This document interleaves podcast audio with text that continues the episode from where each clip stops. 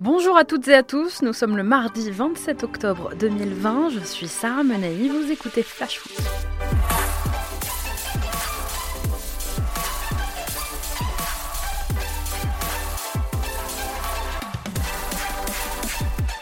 Ce soir, deuxième journée de phase de poule de Ligue des Champions. Vous ne pourrez voir qu'un seul club de Ligue 1.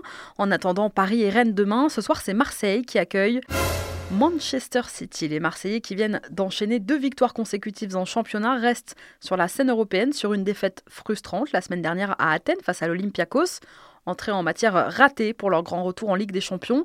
Et ce soir, rendez-vous donc avec l'un des grands favoris de la compétition, un club qui a pour objectif, on le sait, de décrocher comme le Paris Saint-Germain sa première étoile et qui a construit autour de cette ambition tout un business plan depuis son rachat en 2008. Alors on peut se rassurer en se disant que oui, il y aura ce soir des absents de marque côté City. Les Anglais seront privés entre autres de Sergio Aguero ou de Gabriel Jesus même si, ne nous le cachons pas, le réservoir de talent de cette équipe est impressionnant. On ferait facile une ou deux équipes de plus avec les joueurs sur le banc. Et puis City a surtout un divin chauve sur le banc qu'André Villas-Boas admire et qu'il va affronter pour la première fois de sa carrière. Alors pour le battre, pour les battre, Marseille sans son public malheureusement pourrait s'inspirer de ce qu'a fait l'OL cet été à Lisbonne, même si le coach marseillais a faim de rejeter cette idée en bloc hier en conférence de presse. Bon, euh, en première, tu peux pas demander à un coach de, de l'OM pour s'inspirer à une victoire de l'OL. Ça, c'est plutôt clair. On voit ensemble la compo probable d'André Villas-Boas pour ce match ce soir dans un instant. Mais avant ça, place à notre tour des clubs.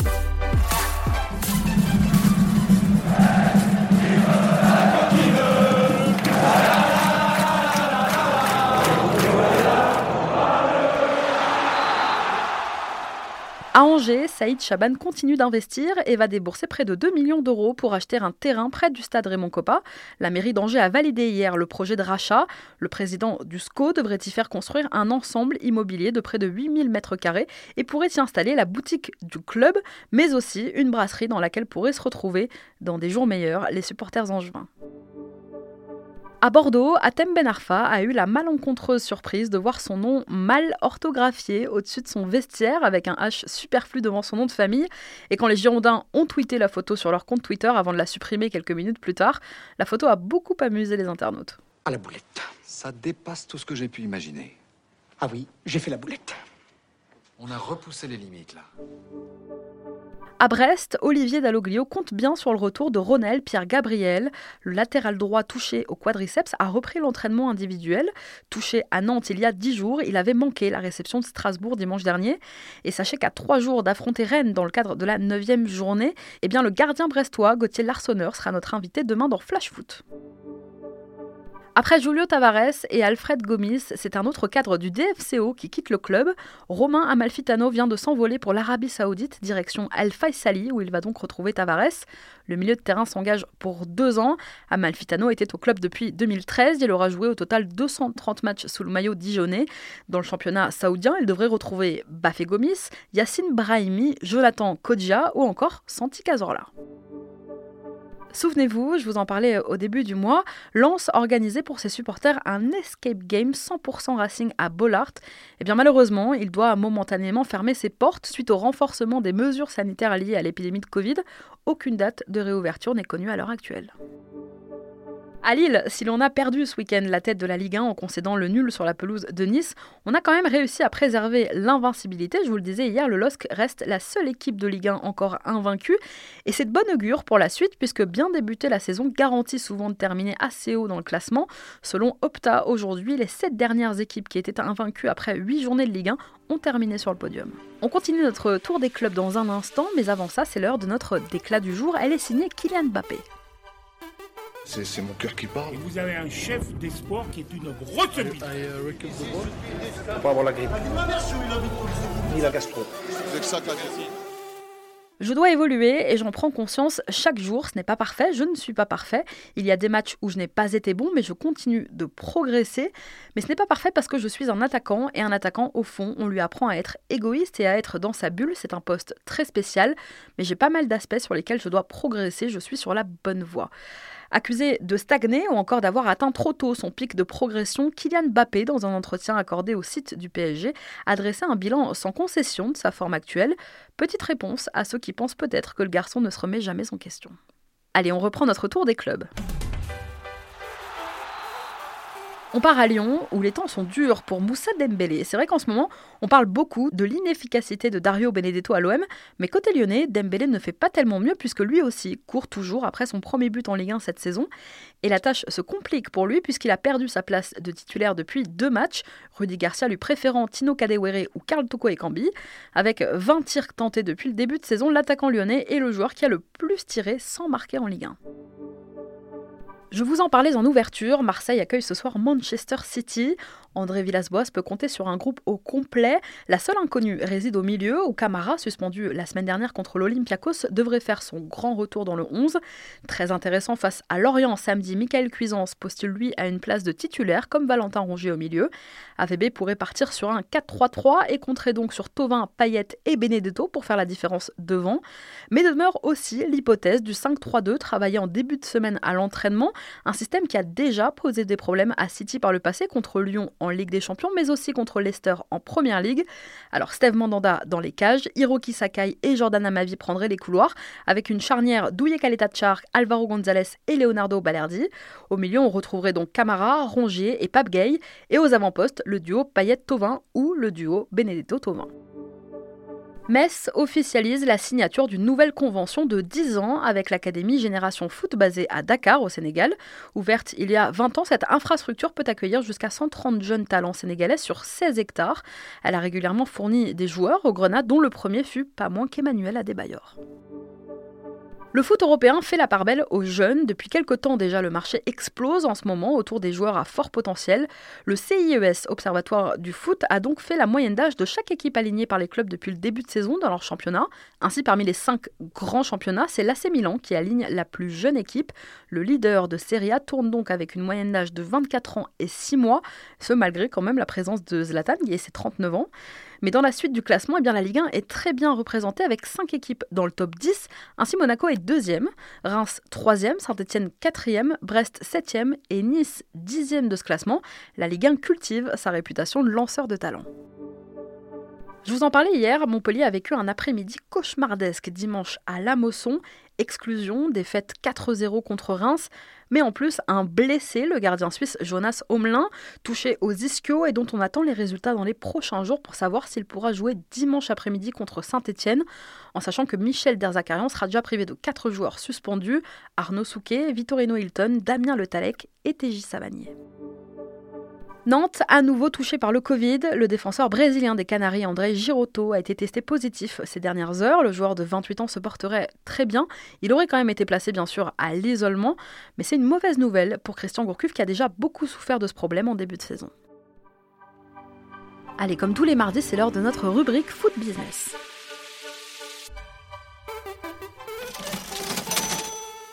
Actu oblige, on a voulu s'intéresser à ce que pèse Manchester City par rapport à un club comme Marseille quel écart, et il est énorme, vous vous en doutez, sépare le monstre anglais de l'OM. Alors Manchester City est-il le club le plus puissant au monde sur le plan financier? Eh bien jusqu'à la saison dernière, il l'était, oui. Mais dans le dernier classement proposé par Soccerex, le PSG arrive premier en termes de puissance financière, donc devant City. Prochain classement au mois de février. Alors pour classer les clubs, l'entreprise se base sur cinq critères déterminants. Le potentiel financier des joueurs, bien sûr, celle des installations, les actifs financiers, les investissements des propriétaires et enfin les dettes contractées par le club. Bon, le mode de calcul utilisé semble quand même faire la part belle aux clubs détenus par de puissants investisseurs. Le City Football Group, qui dirige 10 clubs, parmi lesquels donc Manchester City, dirige aussi un club de New York, Giron en Espagne ou encore Yokohama au Japon. En mai dernier, ils ont même investi à l'Estac en Ligue 2. Aujourd'hui, avec un effectif composé de De Bruyne, Marez, Agüero ou Bernardo Silva, en ayant investi en plus 110 millions d'euros cet été sur la paire Nathan Ake et Ruben Dias, l'effectif des Sky Blues s'évalue à plus d'un milliard d'euros. Quid de Marseille? Marseille est de retour dans le top 50 des marques de foot les plus puissantes. Le cinquième budget de Ligue 1 arrive 36e mondial en termes de valorisation financière. Il faut dire que les investissements de la nouvelle direction pour doper l'actif, le développement aussi de la marque OM qui se bonifie et qui se valorise financièrement contribuent à cela. Aujourd'hui, la valeur de l'effectif est évaluée à 229 millions d'euros, bien loin donc du milliard Citizen. Mais l'OM a un atout, sa fanbase énorme en Ligue 1, un public fidèle et passionné, et l'attractivité bien sûr du vélodrome, en ce sens avec la masse de ses supporters l'OM a du potentiel. Mais bon, attention, cette sensible embellie ne doit pas occulter des comptes dangereusement dans le rouge depuis deux ans, après avoir atteint 91 millions d'euros au terme de l'exercice 2018-2019. Le déficit au 30 juin se chiffrait à 127 millions d'euros pour la saison dernière. Il faut dire que l'OM, comme beaucoup de clubs français, a été très impacté par la crise sanitaire et par l'arrêt prématuré de la saison. Ce soir, c'est donc un peu David contre Goliath.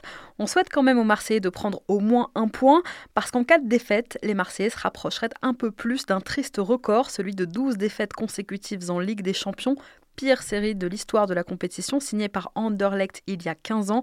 Pour l'instant, l'OM est à 10 défaites consécutives. Allez, on reprend notre tour des clubs, direction les Costières cette fois. Plus de dix ans après, l'affaire dite de la pelouse du stade des Costières vient de connaître son dénouement. Les six personnes qui avaient été mises en examen viennent d'être blanchies. Elles ont reçu une ordonnance de non-lieu puisqu'il n'existait pas de charge suffisante contre elles. En septembre 2009, pour rappel, Nîmes, alors présidé par Jean-Louis Gazot, avait changé sa pelouse sur ses propres moyens montant de l'opération 350 000 euros. Et sur la base d'un rapport de la répression des fraudes, eh la justice avait ouvert une instruction estimant qu'un appel d'offres aurait dû être réalisé puisque le stade n'appartenait pas au club mais appartenait bien à la ville de Nîmes. À l'époque, Pascal Gourdel, adjoint au sport à la mairie nîmoise, avait été mis en examen pour favoritisme et détournement de fonds publics. Kylian Mbappé va-t-il poursuivre son aventure au Paris Saint-Germain, convoité par les plus grands clubs du monde comme le Real Madrid? Mbappé est sous contrat avec le PSG jusqu'en 2022 et cette semaine, le directeur sportif du PSG, Leonardo, a rencontré le clan Mbappé pour évoquer une éventuelle prolongation de contrat sans réel succès puisque les discussions n'ont pas fait avancer le dossier selon les informations de l'équipe aujourd'hui. Alors si aucune revalorisation salariale n'a été discutée lors de la réunion entre Leonardo et la famille Bappé, c'est un autre sujet qui était au cœur du débat, les ambitions du Paris Saint-Germain. La victoire remportée par le Stade de Reims à la Mosson dimanche est la plus large victoire du club obtenue à l'extérieur en Ligue 1 depuis 50 ans. Boulaïdia est lui entré dans l'histoire du club puisqu'à 23 ans, il est devenu le premier rouge et blanc auteur d'un triplé depuis Santiago Santa Maria. C'était en 1978, il y a plus de 40 ans donc. Alors si Reims reste dans la zone rouge, voilà quelques motifs de satisfaction quand même. À la quête d'un concurrent pouvant prendre la succession de Jesus Navas, le FC Séville, via son directeur sportif Manchi, aurait jeté son dévolu sur un jeune Rennais, Bronon Sopi. Le club breton en demande pour l'instant 8 millions d'euros. Il s'agirait d'une transaction donc à faire l'été prochain. Je vous rappelle que demain, Rennes sera à Séville, justement dans le cadre de la deuxième journée de phase de poule de Ligue des Champions. Hier soir, la Saint-Etienne a publié un communiqué de presse sur son site pour faire le point sur la situation de Stéphane Ruffier, mis à pied, je vous le rappelle, au mois de juillet, sanctionné de 6 jours de retenue sur salaire pour avoir refusé de s'intégrer. Ruffier a finalement été réintégré au groupe, mais il est quand même écarté par Claude Puel qui a choisi d'installer Jesse Moulin dans les cages. Eh bien, Ruffier conteste ces sanctions. Il a saisi pour ça la commission juridique de la LFP, mais comme le club l'a dévoilé hier dans son communiqué de presse, eh bien la LFP a débouté Stéphane Ruffier de ses demandes. Sur ce point, la commission a estimé qu'il ne lui appartenait pas de se prononcer sur le bien fondé, ni même d'apprécier la proportionnalité des sanctions des Verts. Nouvelle recrue de l'Olympique lyonnais, Jamel Ben Lamri est revenu pour Sport sur son arrivée à l'OL et il a indiqué qu'un autre club de Ligue 1 l'avait approché, Strasbourg, une offre reçue cet été donc par le défenseur algérien. J'ai répondu que non, que mon choix était Lyon et que je voulais absolument jouer avec l'OL. Rappelons que le champion d'Afrique en titre a signé à Lyon un contrat d'un an assorti d'une année en option. Pour l'instant, il n'a pas encore joué avec les Gaunes. Merci à tous d'avoir été avec nous. C'était Sarah Menei. Vous écoutiez Flash Foot. On se retrouve demain.